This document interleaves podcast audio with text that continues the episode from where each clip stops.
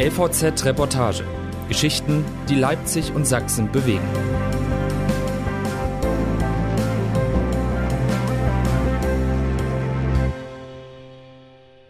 Ein Jahr nach Großdemo in Leipzig. Was ist aus Querdenken geworden? Vor einem Jahr kamen mehr als 20.000 Anhänger der Querdenkenbewegung nach Leipzig. Sie demonstrierten ohne Masken, durchbrachen Polizeiketten. Und heute, was ist geblieben von Querdenken in Sachsen? Eine Reportage von Denise Peikert. Kaum 100 Menschen sind am vergangenen Montagabend auf den Richard-Wagner-Platz in Leipzig gekommen. Einer hält ein Schild hoch: Das Lachen eines Kindes ist ansteckender als Corona. Mittelalte und alte Herren sind da. Sie murmeln einander zu, während Reden vom Band laufen, aber kaum zu verstehen sind. Dann darf jeder ans Mikro, der mag. Ein Mann widmet sich der Frage, ob sich Jesus gegen Corona impfen lassen würde. Klare Antwort Nein. Ein anderer stellt sich als Leipziger, Unternehmer und Familienvater vor und erinnert an die große Querdenken-Demonstration von vor einem Jahr. Es gab keine Gewalt, das war eine super Demo, sagt er, und dass er das alles auf Video habe. Am 7. November 2020 waren mehr als 20.000 Anhänger der Querdenkenbewegung aus Protest gegen die Anti-Corona-Maßnahmen nach Leipzig gekommen. Die meisten standen dicht an dicht ohne Maske auf dem Augustusplatz. Heilpraktikerinnen, Familien und Selbstständige flankiert von Hooligan-Gruppen in Kampfmontur. Als ihre Demonstration offiziell beendet war, brachen die Protestierenden mit Unterstützung gewaltbereiter Neonazis Polizeiketten durch und liefen die historische Strecke der DDR-Montagsdemonstranten über den Ring. Ein Moment, den die Akteurinnen und Akteure als erhebend feierten und der viele andere erschaudern ließ. Menschen in ganz Deutschland waren schockiert über den offenen Schulterschluss zwischen Rechtsextremen und Bürgerinnen und Bürgern. Und heute, ein Jahr später, ist das Grüppchen, das sich jeden Montag auf Einladung der Bürgerbewegung Leipzig am Leipziger Richard Wagner Platz versammelt, wirklich das, was von Querdenken übrig geblieben ist? Bis zum Sommer dachte manchmal sogar Marco Böhme, dass es so ist. Böhme ist Landtagsabgeordneter der Linken und Mitinitiator des Bündnisses Leipzig nimmt Platz, das in der Stadt nahezu lückenlos den Protest gegen Demonstrationen aus dem Querdenkenmilieu organisiert. Eine der größeren dieser Demos im vergangenen Jahr war eine gegen die Corona-Impfung im Sommer mit 800 statt 20.000 Teilnehmern auf dem Augustusplatz. Und sonst folgten stets einige Dutzend Menschen den montäglichen Aufrufen der Bürgerbewegung Leipzig, angeführt von einem Mann mit NPD-Vergangenheit aus Rheinland-Pfalz. Im Sommer dachten wir, lassen wir die Opas mal laufen, wir werten die durch unseren Gegenprotest nur auf, sagt Böhme von Leipzig nimmt Platz. Es sei ohnehin schwer geworden, jede Woche so viele Gegendemonstranten zu mobilisieren, um sich dem Protest auch mit Sitzblockaden entgegenstellen zu können. Als dann aber vor knapp zwei Wochen mit Paul Rehacek, dem Vorsitzenden der Jugendorganisation der NPD, ein bekannter Neonazi beim montäglichen Protest redete, intensivierte Leipzig nen Platz seinen Gegenprotest wieder. Ist das Querdenken heute eine klar extremistische, zahlenmäßig dezimierte Bewegung?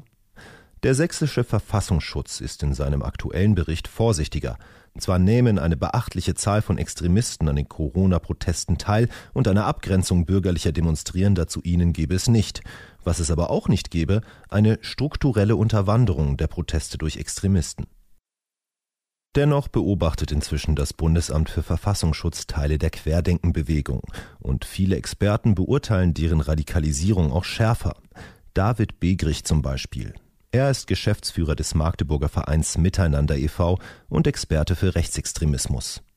Bei Querdenken haben wir einen sehr schnellen Radikalisierungsverlauf gesehen, der eine scharfe Kurve genommen hat hin zu politischen Akteuren, die weit rechts stehen und Gewalt gutheißen, sagt Begrich. Viele der Menschen, die sich anfangs an den Protesten beteiligt hätten, seien davor politisch noch gar nicht verortet gewesen. Das war auch der Grund, warum Rechtsextreme da so schnell reingekommen sind, sagt Begrich. Sie brachten die politische Erfahrung mit. Sie wussten, wie man sich Gehör verschafft. Die Frau, die wissen dürfte, wo der Leipziger Querdenken-Ableger inzwischen politisch steht, will ihren Namen nicht in der Zeitung lesen. Sie war schon vor einem Jahr aktiv bei der Bewegung Leipzig, ist es bis heute und hat, so sagt sie das, Angst vor Anfeindungen. Bewegung Leipzig ist die Gruppe, die eng mit den Querdenken-Gründern aus Baden-Württemberg vernetzt war, sich inzwischen aber als unabhängig bezeichnet. Mit der rechtsradikalen, namentlich leicht zu verwechselnden Bürgerbewegung Leipzig, die die Montagsdemos organisiert, will die Bewegung Leipzig nichts zu tun haben und beschwert sich regelmäßig über Gleichsetzungen. Einige von uns waren auf den Demos am Montag, aber nur um sich das anzusehen, sagt die Frau. Man sei froh, dass auf den eigenen Demos inzwischen Reichskriegsflaggen verboten seien. Mehr könne man aber nicht tun. Es stehe schließlich jedem frei, auch Neonazis zu Demonstrationen zu kommen. Den Einwand, dass Demo-Anmelder durchaus Möglichkeiten zum Ausschluss haben, lässt die Frau unkommentiert. Für heute hat die Bewegung Leipzig eine Demonstration angemeldet, zum Jahrestag der Großdemo vom vergangenen Jahr. Zur Teilnahme rufen auch wieder rechtsextreme Gruppen auf, darunter die Kleinstpartei Freie Sachsen. Der geplante symbolische Marsch um den Ring ist wegen der Corona-Lage nicht erlaubt. Im Netz gibt es aber weiter Aufrufe, die historische Strecke trotzdem zu gehen.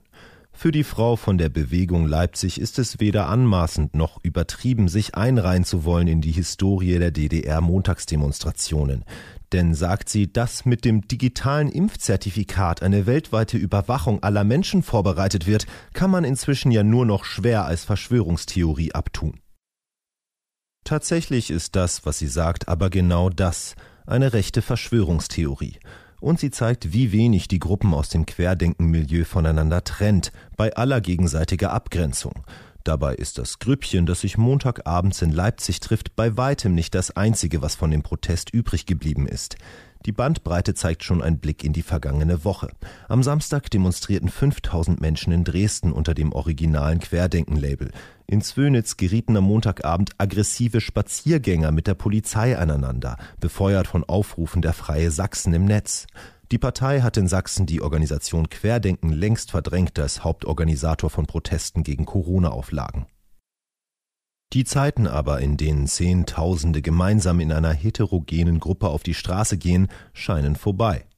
Der Bewegungsimpuls ist nicht erschöpft, aber erlahmt, sagt Rechtsextremismusexperte David Begrich. Er erkennt darin Gesetzmäßigkeiten, die es oft gebe bei sozialen Bewegungen. Erst ein Aufbruch mit großer Mobilisierung, dann Streit und Differenzierung, dann erlahme es oft. Das Setting, wie wir es vor einem Jahr in Leipzig hatten, lässt sich nicht so einfach wiederholen, sagt Begrich. Geht es nach Ralf Ludwig, Leipziger Anwalt und einer der Köpfe der bundesweiten Querdenkenbewegung, ist das auch gar nicht das Ziel. Querdenkengründer Michael Ballweg habe sich Ende 2020 absichtlich aus der Organisation von Großdemos zurückgezogen. Die Organisation versucht nun anders ihr Ziel zu erreichen, also die Beendigung aller Maßnahmen zur Bekämpfung der Corona-Pandemie. Dazu gehört die Gründung der Partei Die Basis, der politische Arm der Bewegung. Zur Bundestagswahl holte die Basis rund 730.000 Erststimmen. Für Ludwig ist das so viel, dass das bei einer Demonstration ganz schön beeindruckend aussehen würde. Beobachter wie David Begrich bewerten das anders. Der gesellschaftliche Resonanzraum dessen, was Querdenken tut, ist größer als die reale Verankerung in der Wahlbevölkerung, sagt er. Erst vor einer Woche ist auch ein aus dem Umfeld von Querdenken initiiertes Volksbegehren zur Ablösung des Bayerischen Landtags deutlich gescheitert. Alle, die in diesem Text vorkommen, vom Rechtsextremismus-Experten David Begrich über den linken Politiker Marco Böhm bis zum Querdenkenanwalt Ralf Ludwig, halten den Protest gegen politische Entscheidungen in der Corona-Pandemie selbstverständlich für legitim. Eines aber unterscheidet die Beobachter von den Akteuren. Aus dem konkreten Protest gegen Kontaktbeschränkungen, Schulschließungen oder jetzt eben gegen 2G-Regeln, so formuliert es David Begrich, sei eine fundamental oppositionelle Bewegung geworden. Die Menschen wähnen sich im Widerstand gegen eine Diktatur. Er hält deshalb auch einen Aufruf für falsch, der es in den aktuellen Bericht des sächsischen Verfassungsschutzes geschafft hat. Letztlich heißt es in dem Bericht, habe es die Zivilgesellschaft selbst in der Hand, ob die Proteste von der Mitte der Gesellschaft aufgefangen oder ein Einfallstor für Rechtsextremisten würden.